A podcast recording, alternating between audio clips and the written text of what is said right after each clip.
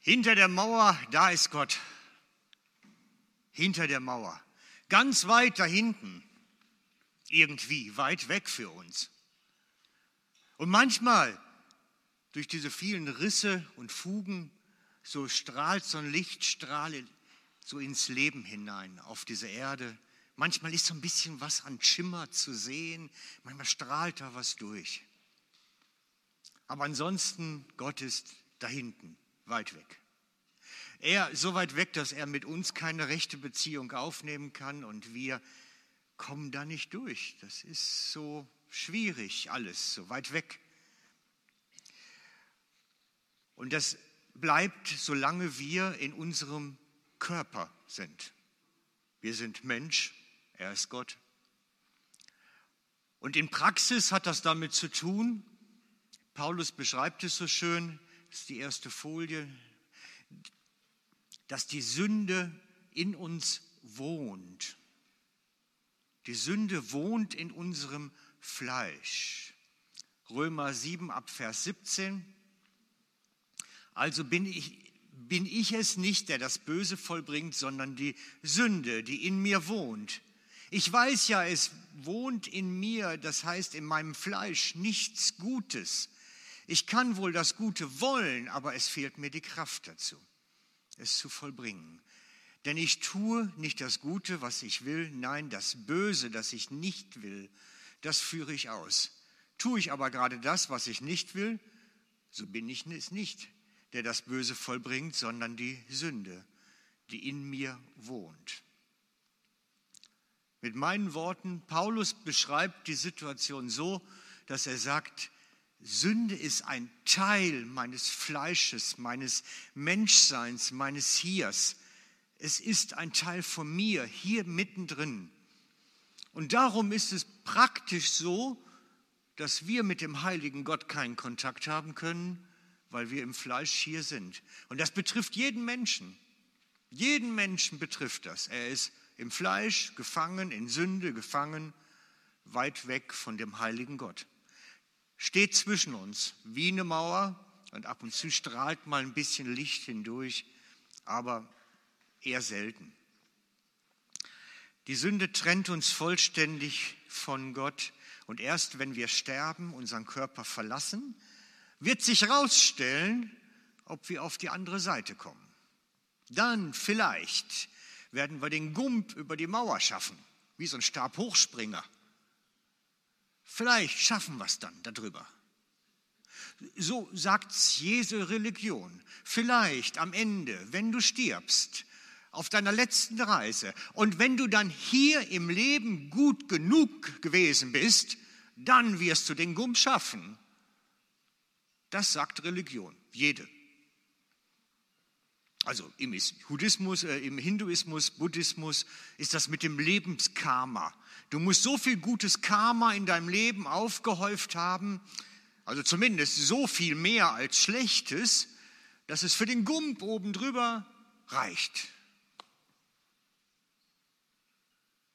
sagt Hinduismus. Im Islam, dem muslimischen Glauben, muss man einen ganzen Haufen Bedingungen erfüllen. Man redet von den fünf Säulen des Islam und man muss ganz viele Sachen machen. Dazu gehört das öffentliche Glaubensbekenntnis. Das sind die, die irgendwo ihren Teppich ausrollen, damit jeder sieht, dass sie beten auch. Und das täglich rituelle Gebet ist eine zweite Säule. Soziale Spenden, Fasten beim Ramadan haben wir, glaube ich, gerade. Ist so eine Sache, muss man machen. Und die Wallfahrt nach Mekka. Und dann vielleicht, wenn das gut genug gemacht worden ist, und auch so vielleicht, dann könnte man das schaffen, vielleicht. Das gibt es aber auch Katholizismus, du musst die Sakramente alle empfangen haben, unbedingt, Sterbesakramente mindestens, aber auch Taufe, Nottaufe auf dem Sterbebett und sowas. Ne? Auch, das sind alles diese Sachen, die uns diesen Sprung da oben drüber so ermöglichen sollen. Das alles, was der Gump oben drüber. Im Judentum ist es eine ähnliche Ordnung. Auch die haben einen riesen Katalog von Sabbatheiligung, Beschneidung, Feiertagsehrung und, und, und. Alles das, um irgendwie da oben drüber zu kommen, auf die andere Seite. Dann vielleicht reicht es, vielleicht, vielleicht, wer weiß es schon. Die Gelehrten streiten sich immer grundsätzlich. Bei allem gibt es eine entspannte, gemäßigte Richtung. Bei allen Religionen gibt es eine sehr orthodoxe, konservative Richtung, die sagen, die Latte liegt ganz hoch und dann wissen wir es immer noch nicht ganz genau. Alle sagen aber, du musst über diese Mauer deines guten Lebens hier auf Erden springen. Das ist das, was alle gemeinsam gleichermaßen haben. Wer schafft es? Wer schafft es am Ende? Puh. Ich meine, letztlich musst du bei allen das Regelwerk kennen und umsetzen und sich sehr danach ausstrecken. Überall, egal welcher Religion man angehört. Und dann kommt Jesus und stellt alles auf den Kopf. Dann kommt Jesus und stellt alles auf den Kopf. An Karfreitag durchbricht er diese Mauer, haut ein Loch rein und stellt sich selbst da rein. Und sagt, ich bin die Tür. Und ab jetzt kannst du dir aussuchen, ob du oben drüber springen willst oder durch mich kommst. Ich bin die Tür. Entweder Jesus oder Gumpen. Das ist das, was ab da gilt. Das ist das, was an Ostern geschehen ist. Das ist die Regelung, die seitdem gilt. Entweder Jesus oder springen. Das ist das, was jetzt funktioniert. Und das ist die Frage, die wir uns alle stellen müssen. Bin ich am Springen versuchen oder bin ich durch Jesus am Gehen? Ein ganz einfaches Bild. Ne? Jesus sagt das mit eigenen Worten. Machen wir mal Johannes 10, 9. Das passt gerade besser. Er sagt, ich bin die Tür. Johannes 10, 9. Ich bin die Tür. Wer durch mich eingeht, der wird gerettet werden. Er wird ein- und ausgehen und Weide finden. Ich bin die Tür. Johannes 10. Ich bin die Tür. Das ist das, was genau passiert. Jesus ist die Tür. Und wir können uns entscheiden, weiterhin Springeversuche, oben drüber zu kommen, um das Regelwerk, oder wir können durch Jesus gehen.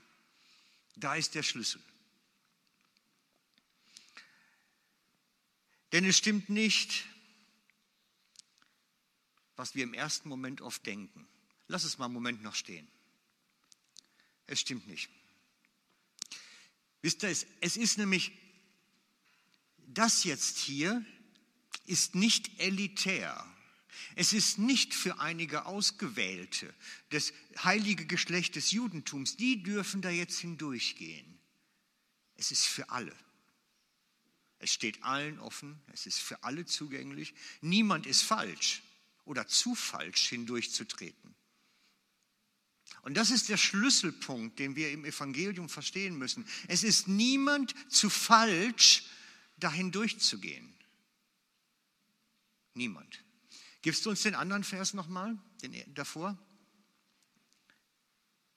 Am nächsten Tag kam Jesus zu Johannes. Als dieser ihn kommen sah, rief er, sieht, seht her, oder seht, hier ist das Opferlamm Gottes, das die Sünde der ganzen Welt wegnimmt. Der ganzen Welt. Jeder hat die Möglichkeit, jetzt hinzuzutreten. Keiner ist zu falsch. Jeder kann durch Jesus gehen. Denn es heißt, wer auf mich vertraut, ist gerettet. Wer auf mich vertraut, ist gerettet. Wer auf ihn setzt. Da ist der Schlüssel. Da ist der Schlüssel. Denn seitdem gilt, durch Jesus oder springen. Durch Jesus oder springen.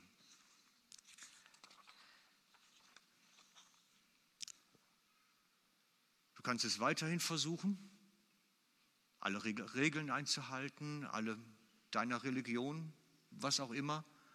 Und Milliarden Menschen versuchen es weiterhin. Laufen um die Kaaba, immer schön im Kreis. Vielleicht ist einmal mehr besser, dann kommt man besser zu springen. Lassen sich ein so und so vieltes Mal taufen, auf dem Sterbebett nachher nochmal. Vielleicht hilft es dann noch besser, oben drüber zu kommen. Das sind das ist die Welt, das ist die Welt der Religion. Denn Religion sagt, du musst springen, streng dich an. Und Evangelium heißt, vertrau auf Jesus und tritt hindurch. Es sind alle falsch. aber durch ihn wiederum gerecht. Das ist der Schlüssel. Gucken wir uns das im Römer 3 mal an. Römer 3, 11 bis 12. Keiner ist gerecht, auch nicht einer. Keiner ist verständig, fragt nach Gott. Sie sind alle abgewicht, allesamt verderbt. Keiner ist da, der Gutes tut und nicht einer. Und das ist wie ein Endresümee, was Paulus so als Beobachtung hat. Keiner ist gut genug, am Ende zu springen. Wisst ihr, die Mauer ist so hoch, es kommt eh keiner drüber. Das wissen es nur nicht. Er sagt, keiner ist gerecht und gut genug. Nehmen wir den nächsten Vers noch dazu, 19. Nun wissen wir, dass sich die Worte des Gesetzes zunächst an die richten, die unter dem Gesetz stehen, also an die Juden. Schließlich aber kommt dadurch doch jedes Menschenmund am Ende, also schlussendlich, dann zum Schweigen. Und die ganze Welt steht schuldig vor Gott da. Das heißt, alle werden vor der Mauer am Ende stehen und sagen, ich schaff's nicht drüber. Ich habe zwar vielleicht im buddhistischen Tempel immer schön brav den Boden gekehrt, um nicht meinen Opa platt zu treten oder irgendwas anderes, aber am Ende langt es nicht. Am Ende langt es nicht. Religion wird niemals langen.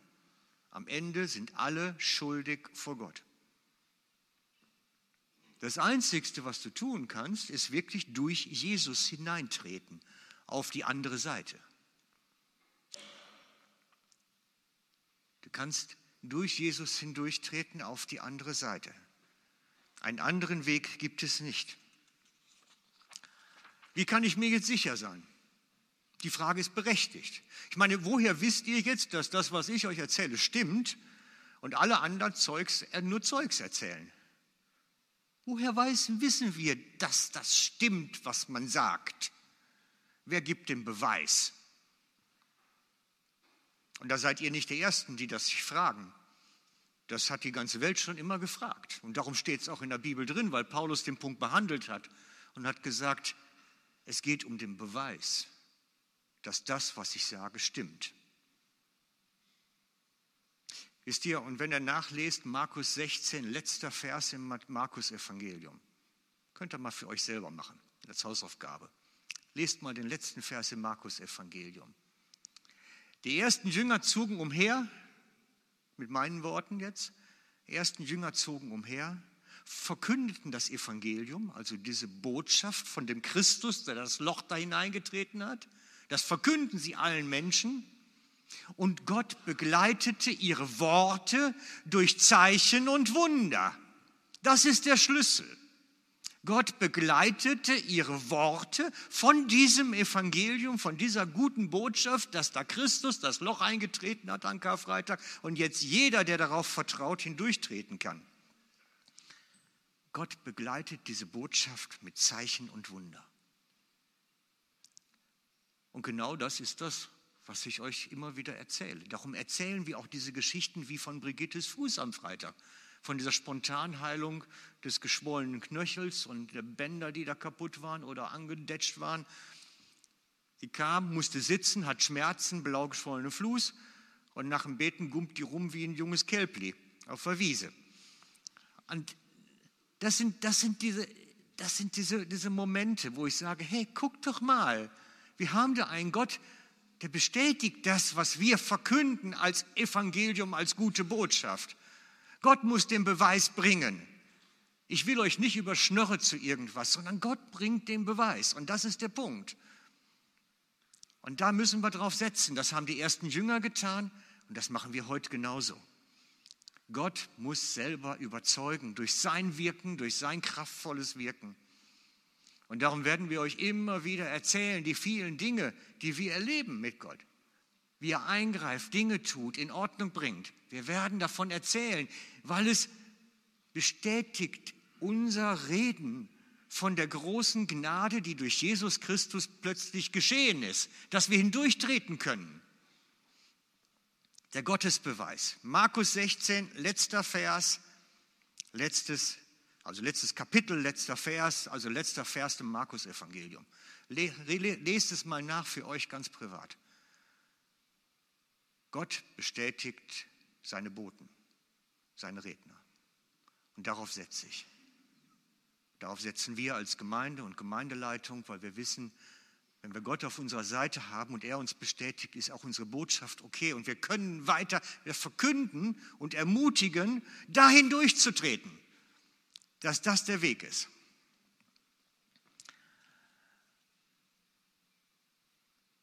Und wenn wir hindurchtreten, erwartet uns der Ozean der Gnade, nenne ich das immer so gerne. Das ist das Meer der Gnade. Es ist wirklich anderes Leben. Völlig anderes Leben. Es, es gibt ein Vorher und ein Nachher. Und man kann es spüren, ob man sein Leben lang in diesem Sprungversuchen lebt oder ob man nachher in Gelassenheit und Gnade schwimmen kann. Ob man darin schwimmen kann. Wir leben auf der anderen Seite. Das heißt, wir haben einen anderen neuen Lebensort. Es ist ein anderes Leben und es ist ein Schwimmen. Und wir werden mutieren zu Fischen oder so ähnlich. Ich weiß nicht, kein anderer Vergleich dazu. Aber wenn das das Meer der Gnade ist, dann müssen wir zu Fischen mutieren. Das passt. Wir müssen verwandelt werden. Und wir werden verwandelt, weil wir plötzlich darin eintauchen.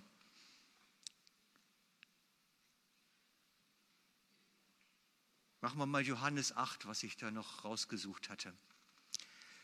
Jesus antwortet, ich sage euch, jeder, der sündigt, ist ein Sklave der Sünde. Ein Sklave gehört nur vorübergehend zur Familie, ein Sohn für immer.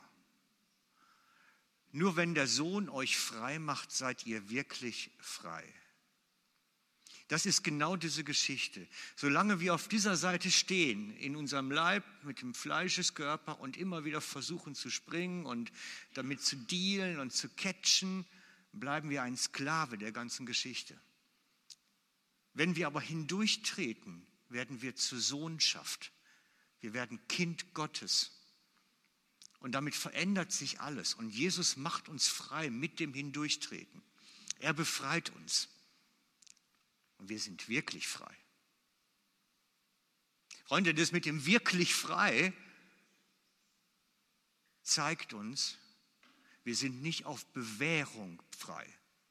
Wir sind nicht auf Bewährung jetzt mal auf der anderen Seite. Und wenn wir uns dann nicht mehr so betragen oder irgendwie was nicht so läuft, dann fliegen wir wieder raus. Nein, wir verlassen unseren Lebensort und verorten uns neu. Auch da wird uns nicht alles sofort gelingen. Auch dort wird immer noch das Alte an uns haften und die Veränderung braucht Zeit und, und, und. Aber es ist ein Standortwechsel den wir vornehmen. Und der ist spürbar, fühlbar und verändert das ganze Leben. Viele von euch kennen den Hudson Taylor. Ich glaube, wir haben ein Bild auch noch drauf von dem. Alter Bekannter, ne? Ja, er war noch nicht hier als Redner. Er ist nämlich schon tot ein paar Jahre. Hudson Taylor war der, einer der ersten Missionare in China. Und er ist berühmt geworden, weil er das Leben der Chinesen angenommen hat, ihre Kleidung, ihre Haartracht, alles angenommen hat, um möglichst zu sein wie sie. Und das Tagebuch von Hudson Taylor und seine Berichte sind legendär, hat man als Christ ganz oft schon gelesen. Hudson Taylor hat ähm, Zeiten innerer, schwerer Nöte zum Teil durchgemacht. Und zwar hat er sich versucht, den Gump zu machen obwohl er Christ war, obwohl er wirklich mit Jesus meinte zu laufen und wahrscheinlich auch mit dem Heiligen Geist irgendwas machte. Aber er versuchte weiterhin zu gumpen. Er versuchte, sich selbst zu heiligen, sein Leben für Gott auszusondern.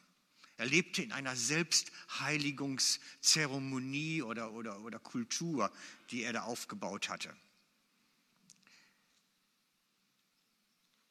Er wollte weil er Jesus nicht so geheiligt leben konnte, wie er es gerne wollte. Und dann, sagt er, schrieb er einen Brief an seinen Freund und sagt, Gott hat mich zu einem neuen Menschen gemacht. Gott hat mich zu einem neuen Menschen gemacht. Der letzte Monat ist vielleicht der glücklichste in meinem Menschenleben gewesen. Es ist eigentlich nichts Neues, nichts Fremdartiges, Wunderbares und doch ist alles neu.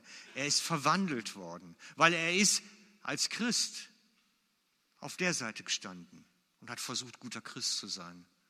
Und irgendwann hat er entdeckt, ich kann da ja durchgehen. Ich muss mich nicht selber heiligen, sondern Jesus hat mich geheiligt. Er hat mich neu gemacht. Nicht ich muss mich neu machen. Er hat mich verwandelt, nicht ich muss mich verwandeln. Und er konnte sich fallen lassen und verändern lassen. Das ist eine ganz andere Botschaft. Hudson Taylor hat das Ganze durchlebt. Er hat versucht, es selber zu schaffen, es nicht geschafft, verzweifelt an sich selber und ist dann irgendwann an den Punkt gekommen, sich hineinzutauchen in das Meer der Gnade.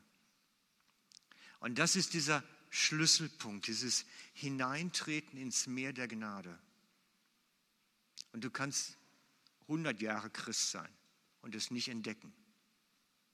Ich habe mal in Luzern gepredigt und, und, da kam nachher ein Mann und sagt, Mensch, ich habe jetzt 60 Jahre gebraucht, um das zu entdecken. Er war bestimmt 80.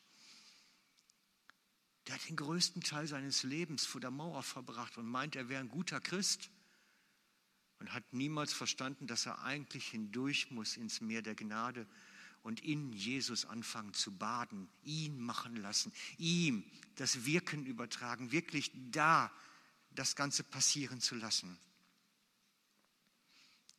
Und ich meine das ernst mit dieser Lebensortverlagerung. Man lebt entweder hier oder man lebt da. Beide Male kann man, hier kann man recht heilig wirken und da kann man auch noch recht unfromm wirken. Aber es ist eine spürbare Lebensortveränderung für jeden, der das erlebt hat. Und das Alte ist vorbei, es ist für immer vorbei. Wir sind nicht auf Bewährung frei. Es ist nicht, ich schmeiß dich wieder raus. Wenn wir einmal da sind, sind wir da. Hebräer 10,10. 10. Hebräer 10,10. 10. Und weil Christus, Jesus Christus, den Willen Gottes erfüllt und seinen eigenen Leib als Opfer dargebracht hat, sind wir jetzt ein für allemal geheiligt. Durch ihn ein für allemal geheiligt. Er hat die Veränderung gewirkt. Er hat es gemacht. Und wir können darin leben. Wir können darin leben. Ein für allemal geheiligt. Wir sind nicht auf Bewährung geheiligt. Er reinigt uns. Hebräer 10, 14. Denn mit diesem einen Opfer hatte alle, die sich von ihm heiligen lassen, die also hindurchtreten durch die Öffnung, völlig und für immer von ihrer Schuld befreit. Völlig und für immer. Es ist ein neuer Lebensort, eine neue Lebensverankerung, ein neuer Ort. Und das Neue, was dann passiert, wir mutieren zu Fischen. Das geht mal schnell, mal langsam. Das ist ein Weg. Das ist ein Veränderungsweg. Er kommt nicht schnell. Bei wenigsten. Die wenigsten treten hindurch und sind plötzlich die Superchristen. Es haftet viel Altes an uns. Aber wir sind durch Christus geheiligt, durch ihn neu gemacht, durch ihn. Er ist unsere Heiligung, unsere Wiederherstellung. Jesus ist der Schlüssel. Jesus ist der Schlüssel.